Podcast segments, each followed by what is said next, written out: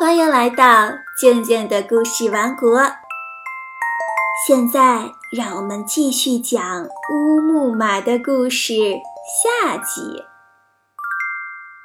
下集故事的标题是《王子求婚》。王子急忙向他表明了自己的身份，并表白了自己的爱意。公主听了他的表白，心情非常激动，脸上泛起一片红晕。正当两人谈得热火朝天的时候，公主的父亲苏阿吴国王带着一队人马来到了行宫。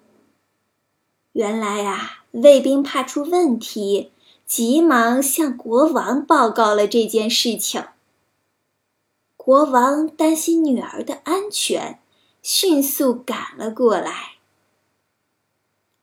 看到这个小伙子仪表非凡，谈吐不俗，于是国王还剑入鞘，开始质问他究竟是什么人，为什么会闯进公主的行宫。王子急忙向国王解释道。请您不要误会，我是波斯国的王子，特意来此向您的女儿求婚。国王一听是波斯国的王子，好奇地问：“你既然是一位王子，就应该深明事理才对，为何深夜闯入公主行宫？”王子道：“这事说来话长。”希望您不要计较太多，您可不要错过了这样一个宝贵的机会。命运会给您女儿幸福的。难道您还能为她找到一个比我更适合的丈夫吗？也许没有比你更适合的人了，但是你也应该带着聘礼，当着文武百官的面。正式向我女儿求婚呢？你如果想偷偷摸摸就娶走我的女儿，那就是侮辱我。您说的有道理，我会公开求婚的。明天，请您集合其所有的部队，我将同他们进行决斗。如果我能取胜，您就把公主许配给我。假如……我不幸战败，自然不会再无理纠缠了。国王答应了。第二天，国王手下的军队集结在城门外，等待国王下命令。国王问王子：“比武前，你还有什么话要说吗？”王子回答道：“尊敬的陛下。”您的部下都骑着战马，而我却没有坐骑，这显然有些不公平吧？国王说：“我们这儿好马应有尽有，你尽管挑就是。我只骑我带来的马。”国王和大臣一看，马居然是用象牙和乌木制造的。国王惊讶地问。你就骑这匹马来和我的军队作战？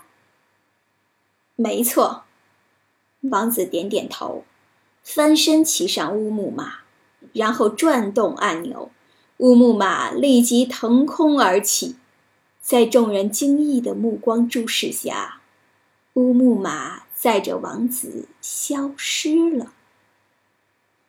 王子不想伤及无辜。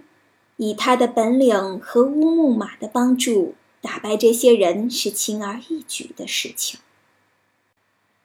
王子非常想娶到公主，不想节外生枝，于是只有一走了之。回到了家乡，王子向父亲讲述了整个经过。国王奖赏了第三位哲人，并把小公主许配给他。王子回来之后，非常想念公主，于是他又来到了苏阿吴国，向苏阿五国国王下了聘礼，送去很多珍奇异宝，当着文武百官的面，正式向公主求婚，然后带着公主回到了波斯国。不久，两人就举行了盛大的婚礼。